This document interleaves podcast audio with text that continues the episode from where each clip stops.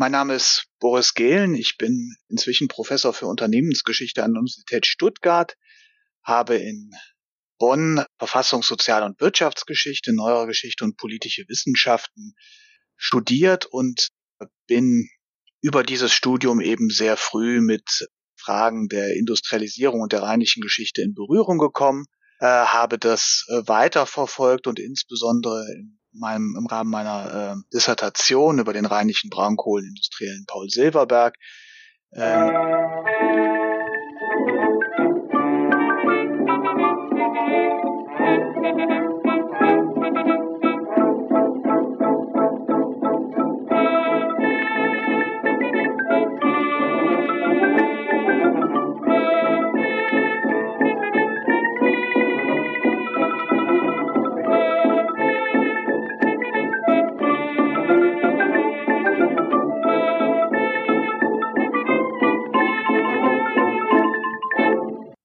Diese Folge von Geschichte Europas ist eine Auftragsproduktion für das Projekt Geschichten Rheinisches Revier des Landschaftsverbands Rheinland. Dies ist nun das siebte Interview aus dieser Sonderreihe, die immer am letzten Sonntag des Monats erscheint. Mit Professor Dr. Boris Gehlen von der Universität Stuttgart spreche ich über die Industrialisierung des Rheinischen Reviers.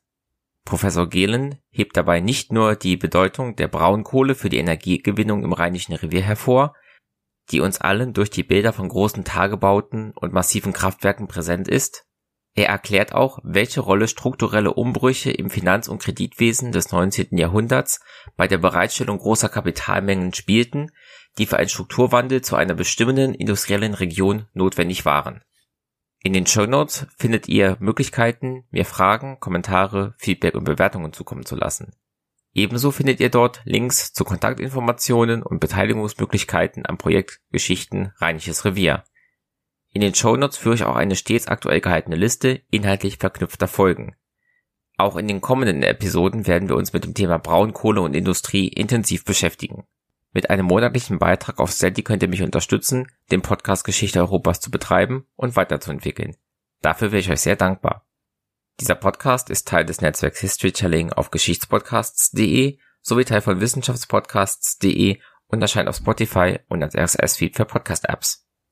Herr Professor Dr. Gehlen ist hier zum ersten Mal zu Gast und deswegen habe ich ihn, wie gewohnt, erst einmal nach seinem Werdegang und dem Weg zum Thema gefragt. Unsere Aufnahme stammt aus dem Juli 2023. Ich wünsche euch viele neue Erkenntnisse beim Anhören dieser Folge. Sehr eingehend mit dem rheinischen Braunkohlenbergbau beschäftigt und von daher, von da ausgehend mit anderen Fragen, etwa der, äh, des Finanzsystems im Rheinland. Und grundsätzlich gehört die Industrialisierung natürlich zum Standardrepertoire in der Wirtschafts- und Sozialgeschichte, äh, so dass ich sicherlich in einigen Teilaspekten ein Spezialist bin und in anderen Teilaspekten auf viele Vorarbeiten von Kolleginnen und Kollegen zurückgreifen darf was ich in diesen Gesprächen oft machen muss, ist erstmal so grundlegende Begriffe klären. Das ist heute nicht anders. Es geht nämlich erstmal um die Industrialisierung. Was bedeutet dieser Begriff? Die Industrialisierung steht für einen umwälzenden Prozess von einer vorindustriellen, vornehmlich handarbeitsorientierten Produktionsweise hin zu einer zentralisierten, maschinengetriebenen Produktionsweise in der Wirtschaft. Die Industrialisierung basiert auf äh, zum einen technischen Innovationen, zum anderen aber vor allem auch auf einer hinreichenden Ausstattung mit Kapital, die die Investitionen etwa in Fabriken, in Infrastruktur wie die Eisenbahn entsprechend ermöglicht haben und die Industrialisierung ist ein evolutionärer Prozess, der sich zeitlich und regional vom ausgehenden 18. Jahrhundert bis ins beginnende 20. Jahr, 20. Jahrhundert sehr unterschiedlich ausprägte mit unterschiedlichen Schwerpunkten ähm, in der Entwicklung, also angefangen äh, von der Textilindustrie über die Eisen- und Stahlindustrie äh, hin dann zu modernen Industrien der Elektrotechnik, des Maschinenbaus, der chemischen Industrie, die gegen Ende des 19. Jahrhunderts eine größere Rolle gespielt haben. Also die Industrialisierung ist im Grunde ein Oberbegriff für vielfältige Wandlungsprozesse von einer vormodernen zu einer modernen Wirtschaftsweise mit allen äh, Vorzügen in Form von erhöhtem Wohlstand und allen negativen Begleiterscheinungen, Veränderung von Arbeitsbedingungen, in Teilen eben auch Veränderung von Wirtschaftsräumen, von ähm, Umweltverschmutzung, über Ressourcenabbau äh, und damit in gewisser Hinsicht auch eine ja lang anhaltende Veränderung von Wirtschaft und Gesellschaft, die auch natürlich politische ähm, Auswirkungen hatte. Bei dieser evolutionären Entwicklung war das Rheinische Revier da Nachzügler, war es Vorreiter im europäischen Kontext oder auch für die deutschen Gebiete? Also die Industrialisierung beginnt grundsätzlich in England so um die Mitte des 18. Jahrhunderts, springt am Ende des 18. Jahrhunderts auf den Kontinent über. Das erste industrialisierte Land äh, oder das erste sich industrialisierende Land ist gemeinhin Belgien. Und von da aus gab es Ende des 18., Anfang des 19. Jahrhunderts schon sehr enge Verflechtungen mit, mit dem Rheinland und das Rheinland gehört im Kontext des beim deutschen Kontext zu den sich sehr früh industrialisiert, industrialisierenden Regionen zusammen etwa mit vor allem Sachsen. Im Rheinland spielten sehr früh eine Rolle der Steinkohlenbergbau und die Eisen- und Stahlindustrie. Der Steinkohlenbergbau vor allem im Revier um Aachen, also nicht im Ruhrrevier. Und von da ausgehend auch in der Nordeifel kam es zu ersten Unternehmensgründungen und einer, sagen wir mal, industriellen Ausnutzung von Roheisenvorkommen. Ein zweiter wichtiger Aspekt ist die Textilindustrie, die vor allem am Niederrhein aufbauend auf einer langen vormodernen Tradition zu Beginn des 19. Jahrhunderts stärker auch in eine maschinelle Produktion überging, wo am Niederrhein und auch im Bergischen Land große Textilfabriken entstanden, um die zunehmende Nachfrage vor allem äh, nach Baumwolle, aber im Niederrhein auch äh, nach Seidenprodukten, wenn wir an Krefeld denken, eben mit modernen Produktionsmethoden umsetzten. Und der dritte wichtige Faktor ist dann ab den 1830er Jahren der Eisenbahnbau, der eben Zeit und Raum überwinden half und bei deren äh, Etablierung insbesondere rheinische Industrielle eine ganz zentrale Rolle spielten. In diesem Zusammenhang kam es aber auch schon zu ersten Deindustrialisierungsphänomenen, also insbesondere mit der Entdeckung der großen Steinkohlenvorkommen an der Ruhr verlor das Aachener Revier langfristig etwas an Bedeutung. Das hatte auch mit internen Problemen zu kämpfen.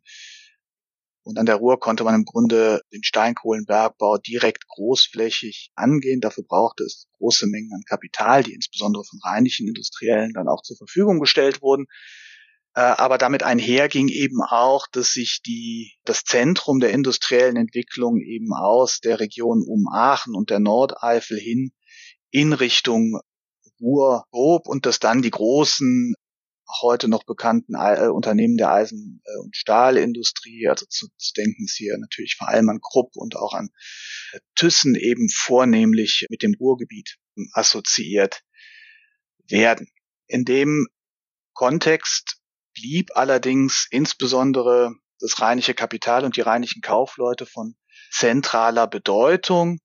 Sie haben eben bereits frühzeitig sagen wir, das Marktpotenzial erkannt, das mit einer, mit der Industrialisierung einherging und waren auch bereit, die Risiken zu übernehmen. Also so Akteure wie, wie Gustav von Mewissen oder David Hansemann, die beide aus also Mewissen aus Köln und Hansemann eben aus Aachen stammten, wurden zu ganz zentralen äh, Wirtschafts- und Finanzpolitikern auch der, der frühen Industrialisierung, die in vielfältiger Weise versucht haben, moderne Institutionen durch eine rechtliche Modernisierung, aber auch durch organisatorische Änderungen, etwa im Versicherungs- und im Bankenwesen, voranzutreiben, um damit den Industrialisierungsprozess weiter zu beschleunigen.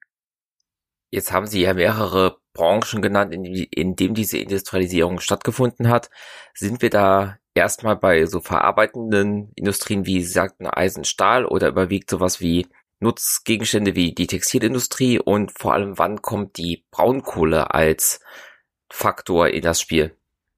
Im Grunde ist das der klassische Industrialisierungsverlauf, der häufig eben von der Textilindustrie ausgeht, weil eben die Nachfrage äh, nach textilen Produkten deutlich anstieg. Das hängt wiederum selbst mit der Industrialisierung zusammen. Also dadurch, dass eben mehr Menschen in der Industrie arbeiteten, äh, waren sie eben nicht mehr äh, in der Landwirtschaft beschäftigt und nähten anders als, sagen wir noch lange im 18. Jahrhundert ihre Kleidung nicht mehr selbst, sondern die wurde jetzt zentralisiert hergestellt beziehungsweise zumindest die Stoffe dafür wurden zentralisiert hergestellt, sodass es da eben entsprechenden Impuls gegeben hat. Und bei der Eisen- und Stahlindustrie ist zum einen die Verbesserung von Werkzeugen spielt da eine Rolle, vor allem aber auch die Entstehung neuer äh, oder die Nutzung neuer Maschinen, wie vor allem natürlich der Dampfmaschine als dem großen Antrieb der frühen Industrialisierungsphase und damit einhergehend insbesondere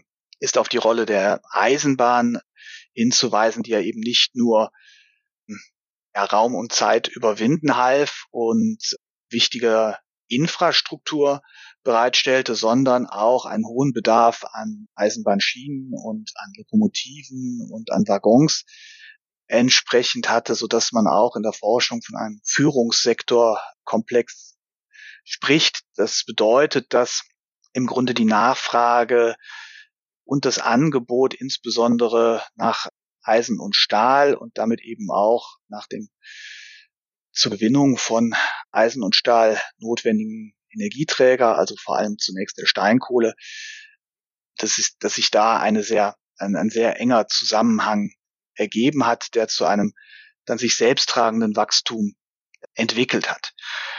In dem Zusammenhang ist vor allem die Steinkohle des Ruhrgebiets von herausragender Bedeutung im deutschen auch im rheinischen Industrialisierungsprozess gewesen, weil die, weil sie hohe Kohlenqualitäten lieferte, in umfassendem Maße vorhanden war und durch moderne Produktionsmethoden auch vergleichsweise kostengünstig abgebaut werden konnte. Also der, der Brennstoff der frühen Industrialisierung bis weit ins in die 1880er, 1890er Jahre hinein ist ganz gewiss die Steinkohle gewesen. Äh, die Braunkohle ist, was jetzt das was, was die Bedeutung als Energieträger angeht, ein deutlicher Nachzügler, vor allem im Rheinischen Revier. Es gibt andere Gebiete in Deutschland, die stärker auf äh, äh Braunkohle setzten, weil sie weiter von den Steinkohlevorkommen entfernt war. Also etwa das mitteldeutsche Revier äh, um Magdeburg, Halle, Leipzig in dieser Größenordnung. Dort spielte die Braunkohle eine zentrale Rolle für den dortigen Industrialisierungsprozess. Es gibt noch größere Vorkommen in der Lausitz, die insbesondere für die Brennstoffversorgung Berlins eine zentrale Rolle spielte. Ähm, Im Rheinland aufgrund der Nähe zur, äh, zur Ruhrkohle spielte die Braunkohle als vergleichsweise minderwertiger Brennstoff lange eine untergeordnete Rolle, vor allem in den, in den ländlichen Gebieten in Verbindung mit äh, ja, Industrien, die, die stark an der Landwirtschaft hingen, so insbesondere an der Zuckerindustrie, also die, die frühen Zuckerfabriken setzten bereits früh auf Braunkohle als Brennstoff. Und ansonsten wurde Braunkohle vor allem dazu genutzt, um Häuser zu beheizen, und zwar von denjenigen, die sich keine höherwertigen Kohlensorten leisten konnte. Also man muss sich vorstellen, dass bis in die 1880er Jahre der Brennwert von gerade der rheinischen Braunkohle, die qualitativ nicht besonders gut ist, weil sie einen sehr hohen Wasseranteil hat, ähm, dass der Brennwert in, in, in, etwa dem von Torf entsprach, also nicht mit dem Brennwert von äh, Steinkohle mithalten Sie hatten eben schon erwähnt, dass das Thema Kapital, Versicherungen, Kredit, Finanzen auch ein wichtiges Thema für die Industrialisierung war. Wie sah damals die Finanzwirtschaft aus und wie beeinflusste sie die Industrialisierung? Also für den Industrialisierungsprozess braucht man große Mengen an Kapital. Es gab lange die These, dass dieses Kapital in Deutschland und auch im Rheinland nur bedingt vorhanden gewesen sei. Die jüngere Forschung hat diese These eigentlich ähm, zurückgewiesen. Das Kapital war nur lange nicht wirklich sichtbar, weil es ein modernes Bankensystem, wie wir es heute kennen, noch nicht gegeben hat, sondern die frühe Industrialisierung wurde vor allem über Familiennetzwerke vermögender Familien äh, mitfinanziert. Das heißt, insbesondere Kaufleute, Kaufmannsfamilien, die bereits seit längerem im überregionalen Handel tätig gewesen waren und reich geworden waren, nutzten diese Finanzmittel, um sie befreundeten, verwandten Unternehmern, sehr selten auch Unternehmerinnen, zur Verfügung zu stellen, weil sie an die äh, Zukunftschancen, an die Marktchancen der entsprechenden Unternehmungen glaubten und sie sicherten sich dafür entsprechend also entweder Kreditzinsen oder aber Anteile an den Unternehmen, so dass diese frühe Industrialisierungsfinanzierung gerade im Rheinland auf Basis kleiner Handelshäuser, familiärer Netzwerke und daraus entstehend kleinerer Privatbanken äh, gestemmt wurde. Diese kleineren Privatbanken wuchsen dann allmählich, aber kamen so äh, ja in den 1830er, 1840er Jahren ein bisschen an die Grenze ihrer Leistungsfähigkeit, weil die Industrialisierung solche Kapitalmengen, insbesondere der Steinkohlenbergbau und der Aufbau der Eisen- und Stahlindustrie solche Kapitalmengen erforderten, dass man mit der Kapitalbasis, die diese Privatbanken hatten, nicht mehr hinkam. Und da gab es gerade vom Rheinland ausgehend sehr starke Bestrebungen, Banken als Aktiengesellschaften zu gründen, die dann selbst über eine breite Kapitalbasis verfügen sollten. Dem stand allerdings das vergleichsweise restriktive preußische Aktienrecht entgegen, die äh, für also Banken nur in Ausnahmefällen als Aktiengesellschaften vorsahen, weshalb dann die äh, ja, rheinischen Finanziers andere Wege in anderen deutschen Regionen suchten und dort eben an sich an Banken beteiligten, die äh, auf Aktienbasis auch fungierten und die entsprechend größere Kapitalmengen zur Verfügung stellen konnten. Das war eben diese reine Industrialisierungsfinanzierung, die aber eben nur ein Teil der hm, frühen Finanzgeschichte ist. Auf der anderen Seite gibt es natürlich auch ähm, starken öffentlichen Finanzbedarf. Das heißt, die Kommunen, die sehr, sehr rasch wachsenden Städte benötigten auch für die für den Aufbau einer modernen Stadtinfrastruktur entsprechendes Kapital und da griffen sie häufig auf äh, das öffentlich-rechtliche beziehungsweise staatliche Bankwesen ähm, zurück. Also es gab verschiedene Formen von, von staatlichen, meist regionalen Banken, die damals teilweise schon Landesbanken oder Landschaften hießen Ritterschaften in anderen Regionen des, äh, des, des deutschen Gebiets, die ähm, tatsächlich im Wesentlichen dazu dienten, öffentliche Aufgaben zu finanzieren. Das sind dann die Vorläufer der Landesbanken im 20. Jahrhundert gewesen und gewissermaßen als Unterbau, wie wir heute kennen, sich aber ausgehend vom frühen 19. Jahrhundert aus entwickelt hatten, waren die Sparkassen, die anfangs im Wesentlichen dazu dienen sollte, für individuelle Notlagen Vorsorge zu treffen, also reine Sparinstitute auf kommunaler Ebene waren häufig von Industriellen mit angeregt, mit gegründet. Also auch hier wäre wieder David Hansemann als wichtiger Protagonist äh, zu nennen, der mit dem Aachener Verein zur Beförderung der Sparsamkeit eben eine der, der ganz frühen Sparkassen mitgegründet hat und darauf aufbauend auch gesehen hat, dass Risiken, die im Industrialisierungsprozess entstanden, sinnvollerweise versichert würden. Und auch hier gibt es einen sehr engen Zusammenhang, dass diese Kaufleute um Hansemann Mewissen eben sehr früh gesehen haben, wir brauchen für bestimmte Risiken auch Versicherungen und daraus entstehen dann, also insbesondere für, für Feuerschäden etc., daraus entstehen dann große Versicherungen, die auch die Bedeutung Aachens und vor allem Kölns als Versicherungsstandort im Grunde bis heute mitprägen. Äh, und eine kleine Nebenbemerkung noch, die Industrialisierung war ja nicht nur gerade in sozialer Hinsicht ein reiner Erfolgsprozess, sondern in den seit den 1820er, 1830er, frühen 1840er Jahren zeigten sich auch erheblich die negativen äh, Effekte in Form einer zunehmenden Massenverarmung, weil eben die Industrie noch nicht genügend Arbeitsplätze bereitstellen konnte, um allen Arbeitssuchenden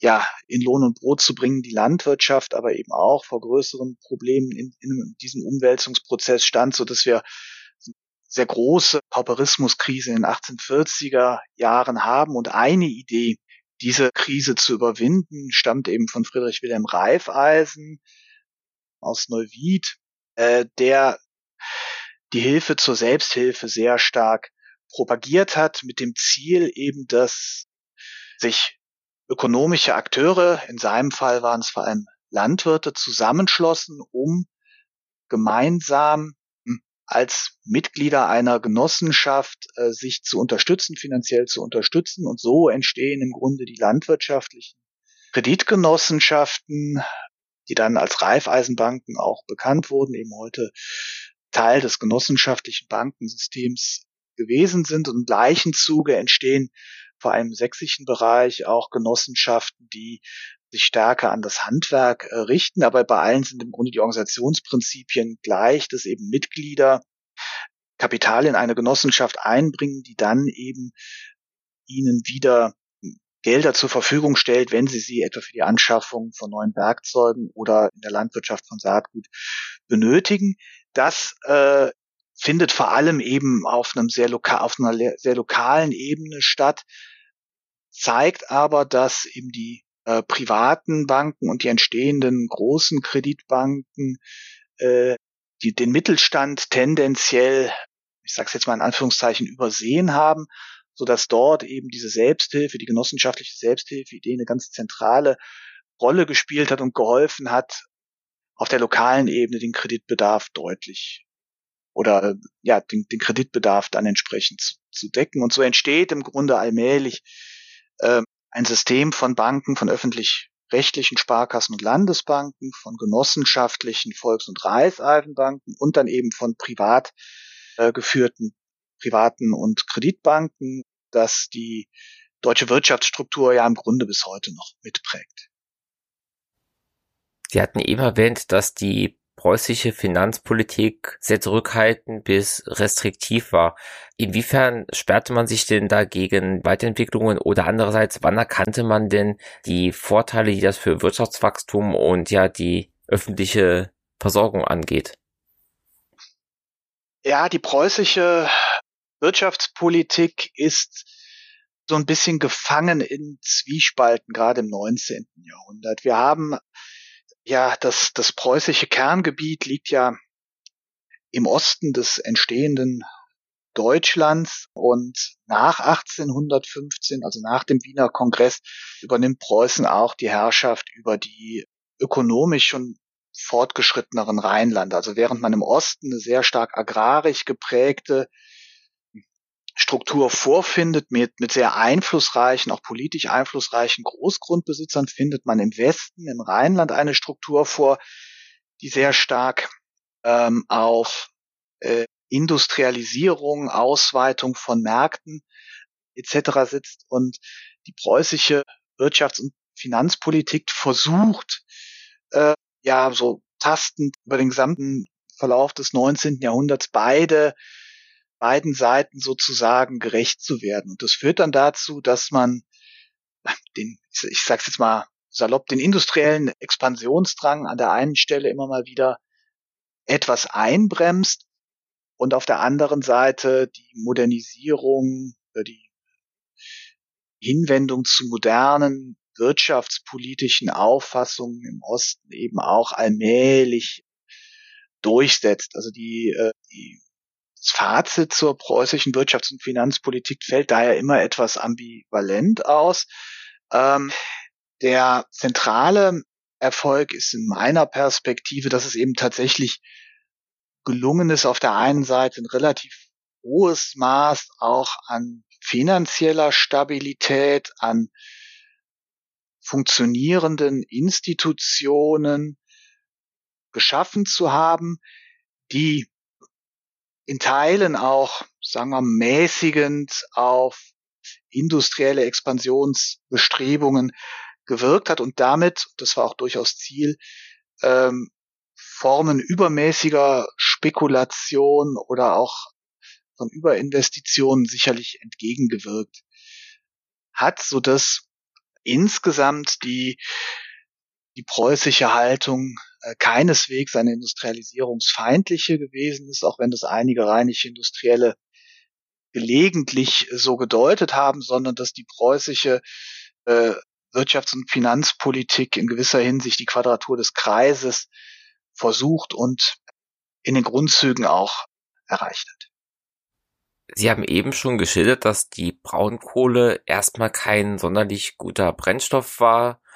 Jetzt habe ich in der Recherche, in den Materialien, die Sie mir zugesandt haben, gelesen, dass die Erfindung des Briketts eine ja herausragende Veränderung bei diesem bei der Verwendung von Braunkohle hergestellt hat. Für mich ist ein Brikett ja erstmal so zusammengepresste Braunkohle. Was ist an einem Brikett so besonders, dass es diesen positiven Effekt auf die Nutzung von Braunkohle hatte?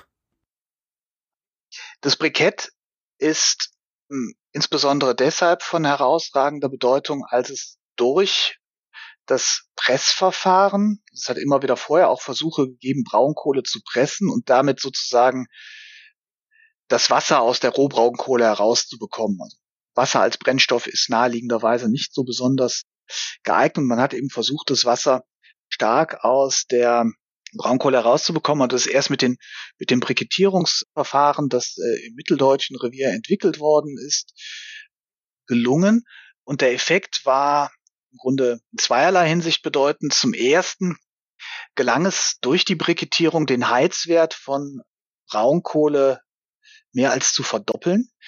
Und auf einmal war die Braunkohle in Brikettform durchaus konkurrenzfähig mit Steinkohle-Briketts, hatte aber den Vorteil, und das ist der zweite Punkt, dass sie deutlich weniger ruste, das heißt weniger Rückstände gab, so dass das Brikett ganz zentraler Aspekt war für den sogenannten Hausbrand, also die Erzeugung von Wärme in den Haushalten und für kleinere, energieintensivere ja, vor allem Handwerksbetriebe, also vor allem Bäckereien äh, nutzten das Brikett eben zur Befeuerung ihrer Öfen. Und damit war auf einmal das Brikett als also von, der, von der Wärmeleistung, vom Brennwert her konkurrenzfähig mit der Steinkohle, hatte aber Vergleich mit dieser den Vorteil, dass die Abbauverhältnisse eine günst, günstigere Produktionsbedingungen ermöglichten. Also die Steinkohle wird ja unter Tage abgebaut. Die Braunkohle im Rheinischen Revier konnte über Tage und damit deutlich günstiger abgebaut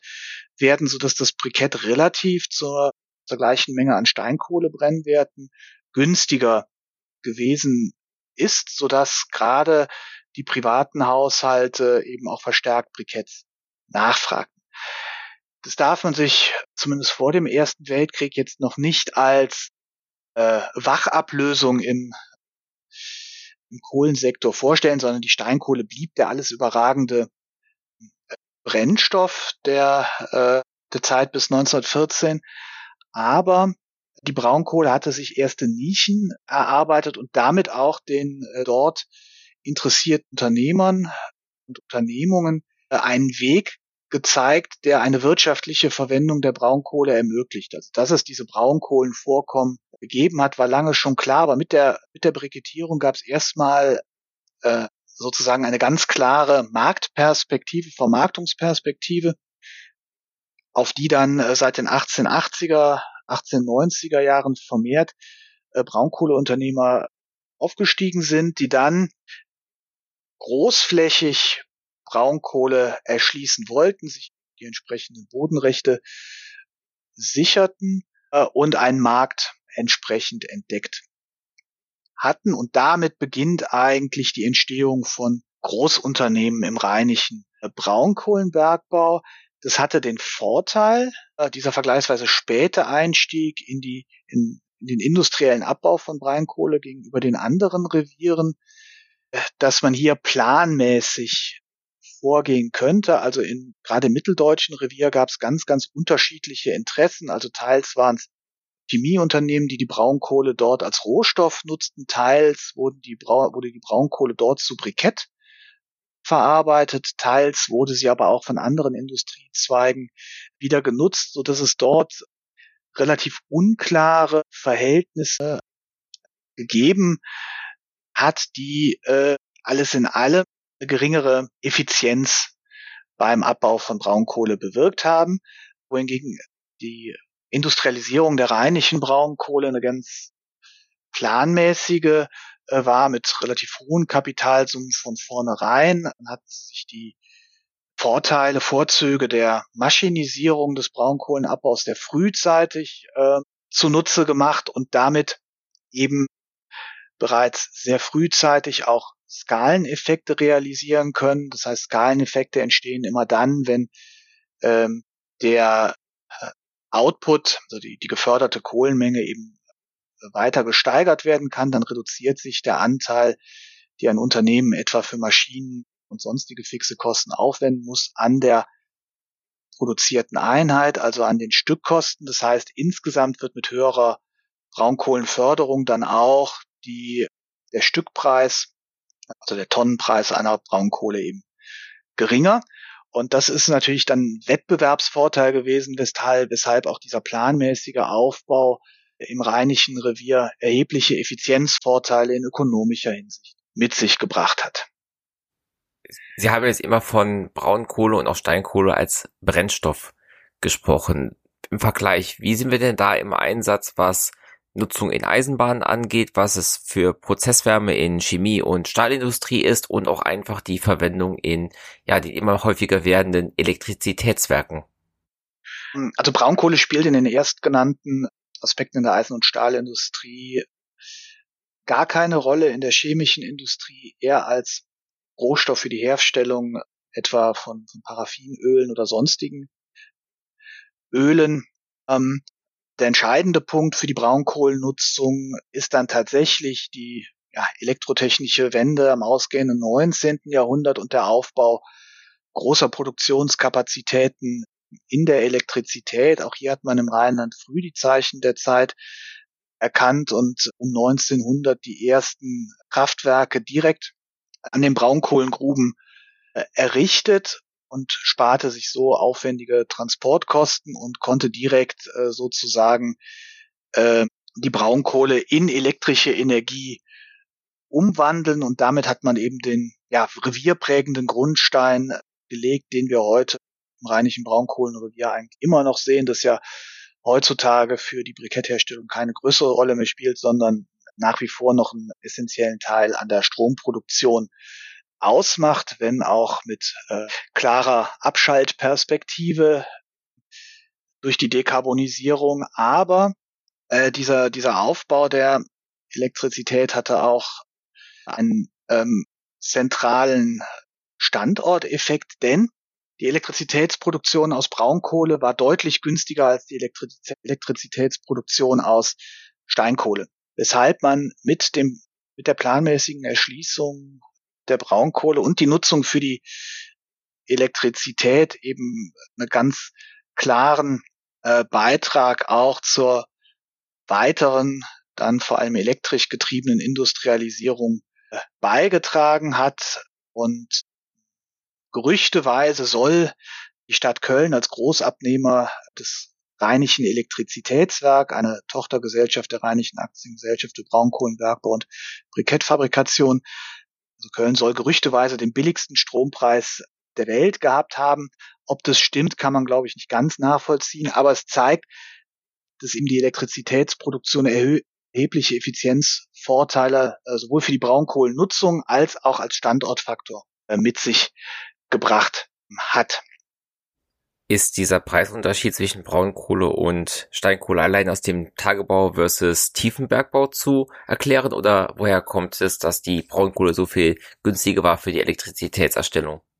Ähm, das hat, das hat im Wesentlichen mit den Abbauverhältnissen zu tun. Also es ist ähm, die, die Abbaukosten für Braunkohle war, lag etwa nur bei, also bei etwa für eine Tonne Braunkohle lag etwa bei nur einem Drittel der von Steinkohle, weshalb man sagen wir, bei der Beschaffung des Primärenergiestoffes eben deutliche Kostenvorteile hatte, sodass das im Wesentlichen die, diese Kostenvorteile erklärt. Dazu kam, dass gerade im Rheinland die Braunkohle vergleichsweise homogen ähm, war, also keine unterschiedlichen Kohlenqualitäten vorherrscht. Ist bei der Steinkohle gelegentlich ein Problem, dass manche Kohlensorten zu bestimmten Verwendungen, also etwa zur Verkokung und dann zum Hochöfen benutzt werden kann oder stärker für den Hausbrand, so dass äh, hier auch, sagen wir mal, ein leichter geologischer Vorteil da war, der allerdings aus Sicht der Steinkohle kein großer Nachteil war, weil die Nachfrage nach Steinkohle äh, unverändert hoch war. Sie wurde dann, also die Braunkohle konnte dann im Grunde nur nutzte die expandierende Nachfrage nach Elektrizität, um sozusagen ergänzend, komplementär Bedeutung zu erlangen. Jetzt haben Sie auch schon mehrmals den Ersten Weltkrieg erwähnt. Dieser führte zu großen Umbrüchen. Wie wirkt sich das auf die Industrialisierung im Rheinischen Revier aus? Äh, also man kann mit, mit guter Grundlage behaupten, dass der Erste Weltkrieg so etwas wie die Durchbruchkrise für den Braunkohlenbergbau und die braunkohlenbasierte Elektrizitätsproduktion gewesen ist. Also der Erste Weltkrieg als Krise ist äh, das eine, aber für den Braunkohlenbergbau gab es eben sehr starke Nachfrageimpulse, die damit zu tun hatten, dass die Elektrizität äh, Elektrizitätsnachfrage im Ersten Weltkrieg sprunghaft anstieg, dass auch neue Fabriken, insbesondere in der Aluminiumindustrie, errichtet wurden können, äh, errichtet werden mussten, zur Deckung eben äh, sozusagen als Ersatzprodukt Kupfer, das nicht mehr so leicht zu beziehen war, hat man eben auf die energieintensive Aluminiumproduktion äh, gesetzt. Daraus entstehen eben zahlreiche Verflechtungen, die sehr prägend sind für die Struktur jetzt insbesondere des rheinischen Braunkohlenindustriers und des, des Rheinlandes dann 20. Jahrhundert.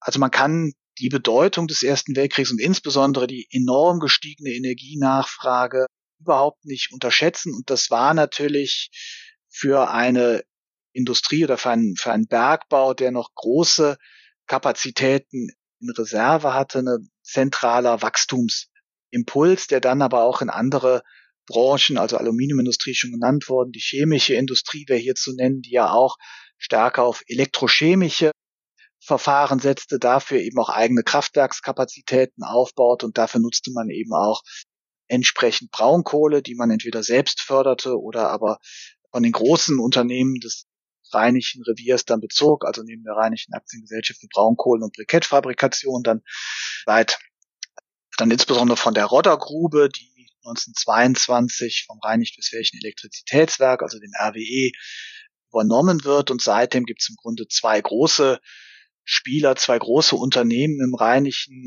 Revier, die in erster Linie eben Elektrizität produzieren, bis dann das RWE 1933 die Rheinbraun übernimmt und als Tochter, Tochtergesellschaft dann weiterführt. Seitdem ist im Grunde das, das RWE der dominante Akteur in der im Rheinischen Revier gewesen und als zentraler Energielieferant der maßgeblicher Faktor für ja die Ausdifferenzierung der industriellen Struktur und ja auch die Ermöglichung, neue Industrien neue Verfahren entsprechend anzusehen. Also das hängt dann eben sehr stark an der Elektrizität.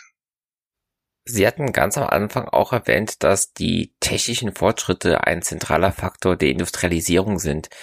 Wie geht es denn damit weiter in der Zwischenkriegszeit, vor allem wenn man an sowas denkt wie die heutigen Bilder des Braunkohlebergbaus mit diesen riesigen Abbaubaggern. Ja, die Maschinisierung des Braunkohlenbergbaus setzt bereits vor dem Ersten Weltkrieg ein, wird aber durch den Ersten Weltkrieg nochmal weiter forciert. Aber auch hier war das Rheinische Revier im Vergleich mit den anderen Revieren deutlich der Pionier. Und diese Maschinen wurden natürlich immer weiterentwickelt. Also es wurde, es wurden auch neue Förderbänder entwickelt, eingerichtet, die eben den Transport der Braunkohle verstetigten und auch beschleunigten.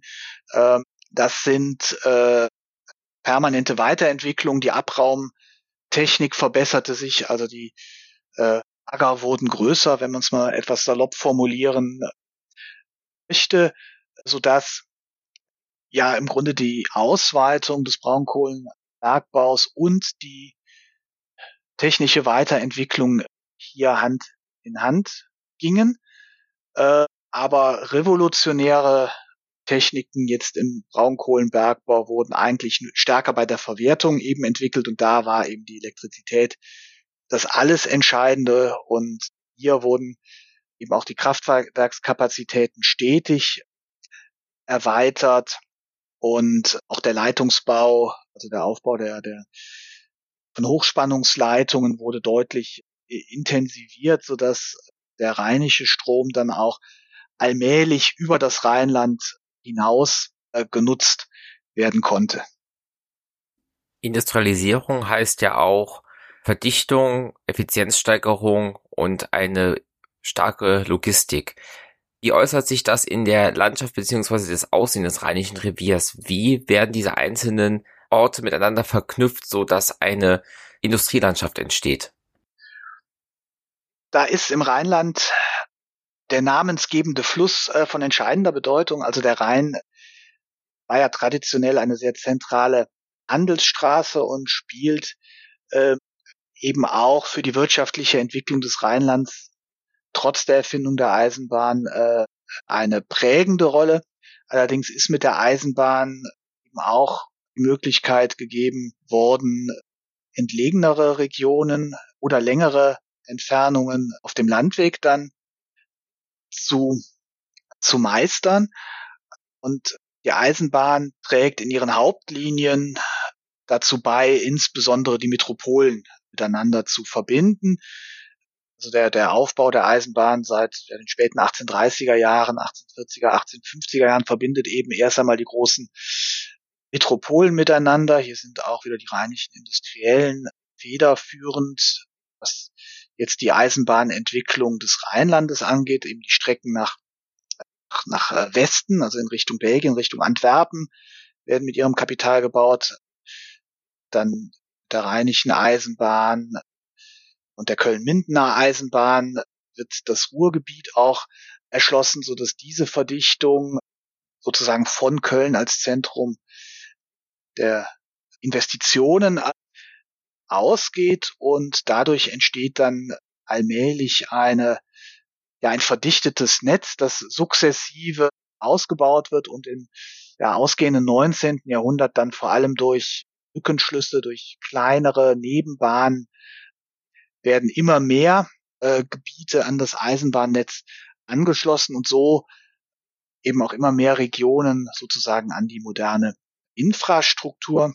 Äh, und dann in den seit, seit den 1920er Jahren spielt dann der der LKW äh, eine gewisse Rolle, meistens aber auch für sehr kurze Transporte. Aber für die, jetzt auf die Braunkohle zurückkommen, ist die Eisenbahn eigentlich unbedeutend, weil die Eisenbahnen sich geweigert haben, günstige Tarife für den Transport von Rohbaumkohle festzusetzen, weil sie eben durchaus berechtigt behauptet haben, naja, wir transportieren hier zu 90 Prozent Wasser und dafür können wir keine vergünstigten Tarife anbieten, weshalb man eben sehr lange eigentlich nie Rohbraunkohle über weitere Strecken transportiert hat. Und hier war dann eben auch eben der Faktor, dass man dieses Transportproblem sozusagen dadurch gelöst hat, dass man die Elektrizitätswerke direkt eben an, den, an die Gruben angedockt hat, sodass dieses Transportproblem der Braunkohle entfallen ist und dadurch entstehen dann die ja, diese Energielandschaften, die wir ähm, ja heute immer noch kennen, eben mit den großen tiefen Braunkohlengruben und unmittelbaren Elektrizitätswerken mit den Kühltürmen in der äh, in der Nähe. Äh, und ja für die ähm, für die Landschaftsentwicklung ist das natürlich erst einmal tatsächlich eine sehr äh, einschneidende und landschaftsverändernde Entwicklung, aber um diese Energieversorgung sicherzustellen, war zumindest unter den historischen Bedingungen eben auch kaum eine andere Variante denkbar. Kann man einen Endpunkt für die Phase der Industrialisierung Rheinischen Revier festlegen oder ist das ein Prozess, der einfach auf irgendeine Art und Weise immer weitergeht? Ja, also von der Industrialisierung spricht man ja im Wesentlichen, wenn es um den Aufbau der Strukturen geht. Und da wird man sicherlich gemeinhin so einem äh, ausgehendes 19. frühes 20. Jahrhundert einen ersten Endpunkt erkennen können, weil sich dann eben auch die Strukturen verändern. Und das, wär, das würde man dann eher unter dem Begriff des Strukturwandels fassen, wobei die Industrialisierung natürlich auch ein, eine Art Strukturwandel bereits gewesen ist allerdings, wenn man jetzt sagen wir mal, nur das Entstehen von Industriearbeitsplätzen betrachtet, würde auch der Industrie Industrialisierungsprozess noch weiter bis ins 20. Jahrhundert wirken.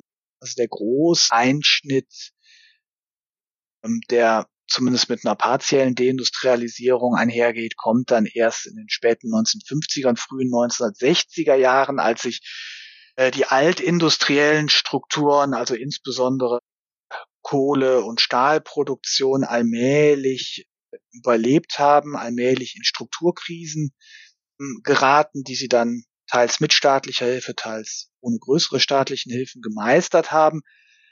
Aber an die Stelle sind dann eben andere Energieträger, treten andere äh, äh, Produzenten aus anderen Staaten, so dass sich bestimmte Produktionsweisen einfach nur auch geografisch verlagert haben. Aber wenn wir es uns jetzt auf der, das Rheinland in den Fokus nehmen, dann wäre sicherlich der Industrialisierungsprozess in einem weiteren Sinne äh, eher in den 60er Jahren zu Ende und dann kommt eine Phase der Deindustrialisierung des Bedeutungsgewinns auch von Dienstleistungen, weil da die Trennungen auch sehr häufig sehr unscharf sind. Über diesen Zeitraum werde ich auch in einer anderen Folge noch sprechen. Daher vielleicht hier zum chronologischen Abschluss. Verändern die NS-Diktatur und der Zweite Weltkrieg die industrielle Struktur des Rheinischen Reviers nochmal?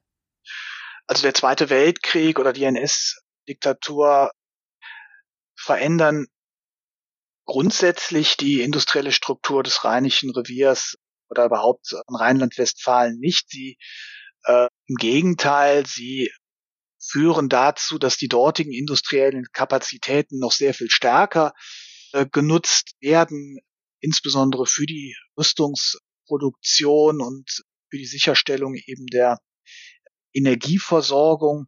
Äh, dann später mit Blick auch auf den Krieg war, waren das Rheinische und auch das Ruhrrevier eben von essentieller Bedeutung, was zunehmend auch dazu geführt hat, dass nicht mehr rein wirtschaftliche aus, wirtschaftliche Gründe ausschlaggebend waren für die Verwertung der Rohstoffe, sondern dass zunehmend auch politische Maßgaben eine Rolle spielte, was dann dazu führte, dass in Teilen äh, Investitionen getätigt wurden, die unter anderem als den NS-Bedingungen nicht getätigt worden wären. Die Unternehmen sind dafür über Wirtschaftlichkeitsgarantieverträge sozusagen auf der sicheren Seite gewesen, aber das führte dann nach dem Zweiten Weltkrieg oder sagen wir mal nach, nach der Überwindung der Kohlennot nach dem Zweiten Weltkrieg, also ungefähr ab Beginn der 1950er Jahre, dazu, dass einige, insbesondere Steinkohlenbergwerke, äh, mit zunehmenden Effizienzproblemen äh, zu kämpfen hatten äh, und der Markt ohnehin für Steinkohle immer enger wurde. Ähm, langlebig waren die Strukturen, die äh, sozusagen auf der Elektrizität, auf der braunkohlenbasierten Elektrizität eben aufgebaut waren, die im Grunde ja bis heute prägend sind, auch wenn die Kapazitäten teilweise anders genutzt werden. Aber wenn man so ein typisches NS-Autarkie-Projekt wie die ähm, Herstellung von Benzin aus Kohle denkt, äh, wo eben auch die Kohlenunternehmen äh, mit eingebunden waren, äh, sieht man das im Grunde heute noch an der Bedeutung etwa Wesselings als Mineralstandort. Das sind die Strukturen, die damals aufgebaut und dann später eben in anderen Kontexten neu genutzt worden sind, so dass wir eher eine bestärkende oder konservierende Effekt des NS-Regimes sehen können als einen stark verändernden. Gab es denn schon während der Phase der Industrialisierung Reflexionen dazu? Einerseits, was das mit Gesellschaft, Bevölkerung, Arbeitswelt gemacht hat, andererseits aber auch kritische Stimmen, die schon während der Phase der Industrialisierung sagten, dass das auch Umweltprobleme oder ähnliche Spannungen hervorbringen könnte. Ähm, es gab kritische Stimmen, die sich allerdings ja im Wesentlichen auf einer regionalen Ebene abspielten. Also bei der Förderung, Verwertung der, der Braunkohle äh, entsprechend natürlich auch ähm, Zonen entstanden, die dann auch sozusagen Partikel über den Wind in die Nachbarorte getragen haben. Und da gibt es schon zahlreiche Beschwerden ähm, äh, über den Braunkohlenbergbau, aber es war jetzt nicht in einer Diskussion. Äh, das ist so eine typische Industrialisierungsdiskussion, die meistens dann dadurch gelöst wurde, dass man höhere Schornsteine gebaut hat, sodass die Emissionen sich weiter in der Luft verteilten, also jetzt nicht in einem modernen Sinne umweltpolitisch erfolgreich gewesen wären. Aber die Kritik gibt es, äh, gibt es in der Industrialisierung ja in vielen Bereichen, in der chemischen Industrie eigentlich auch permanent. Das hat aber dann tatsächlich mit der unmittelbaren Erfahrung der Auswirkungen von industrieller Produktion zu tun. Also wenn etwa die Gewässer verschmutzt sind oder eben die Luft verschmutzt ist, dann führt das zu Prote Protesten. Ähm, in einem modernen Sinne oder sagen wir mal dem, was wir heute wissen über die Klimawirkungen der Emissionen, ist gar nicht diskutiert worden im Industrialisierungsprozess. Äh, das sind Überlegungen, die erstmals in den 1930er Jahren äh, in vereinzelten wissenschaftlichen Publikationen mal zur Diskussion gestellt wurden, ohne jetzt wirklich übermäßig reflektiert zu werden. Und ein größeres Thema über äh, ja, die umweltschädlichen Wirkungen unserer industriellen Produktionsweise finden sich vor allem dann seit den 1970er Jahren mit dem, mit dem Entstehen von Umweltbewegungen dann eben nochmal verstärkt, dann im Zuge der, der, der Globalisierung und der äh, Entdeckung oder zumindest der, der politischen Diskussion der, des globalen Klimawandels dann seit den Konferenzen der frühen 1990er Jahre ist das ein Thema, das sehr stark natürlich auch auf eine Branche wie ja, den klimaschädlichen Braunkohlenbergbau oder die klimaschädliche Energiegewinnung aus Braunkohle zurückfällt. Aber das war etwas, das in der historischen Perspektive tatsächlich weder gesehen äh, wurde, noch in irgendeiner Form von sozusagen Kritikern an die Industrie herangetragen worden ist, sondern der Fokus lag im ausgehenden 19., frühen 20. Jahrhunderts vor allem auf dem Faktor der günstigen Energie. Und wenn ich eben auch über die, oder wenn ich über günstige Energie spreche, muss man auch ein auf ein Problem hinweisen, das ja bis heute nicht zufriedenstellend gelöst äh, worden ist. Also die externen Effekte, also die Umweltschädigung, Klimaschädigung, die solche Industrien äh, mit sich bringen, finden keinen Ausdruck in den Preisen, die diese Industrieunternehmen berechnen müssen. Also es heute mit dem Emissionshandel wird das ja versucht, also Klimaschädigung einen Preis zu geben, sodass der günstige ähm, Energiepreis durch die Braunkohle ja im Wesentlichen sich auf die Gewinnungs- und Produktionsmöglichkeiten bezieht, aber eben Klima- und Umweltschädigung komplett außen vorgeblieben sind. Und das ist sicherlich etwas, das zur Verbreitung und auch zur Bedeutung der Elektrizitätsgewinnung aus Braun- und Steinkohle in Deutschland beigetragen hat, sehr lange beigetragen hat und heutzutage unter veränderten institutionellen und politischen Rahmenbedingungen und unstrittigen äh, einem unstrittigen Klimawandel äh, eben dazu führen, dass man entsprechend über äh, Lösungen nachdenkt. Und die Lösung ist ja auch schon skizziert, eben der komplette Ausstieg aus der Braunkohlenverstromung und damit auch das voraussichtliche Ende des Braunkohlenbergbaus dann in den 30er Jahren des 21. Jahrhunderts. Aber das gehört, so etwas gehört zu einem Strukturwandel äh, immer mit äh, dazu und ähm, hat ja äh, seine politische Berechtigung allemal.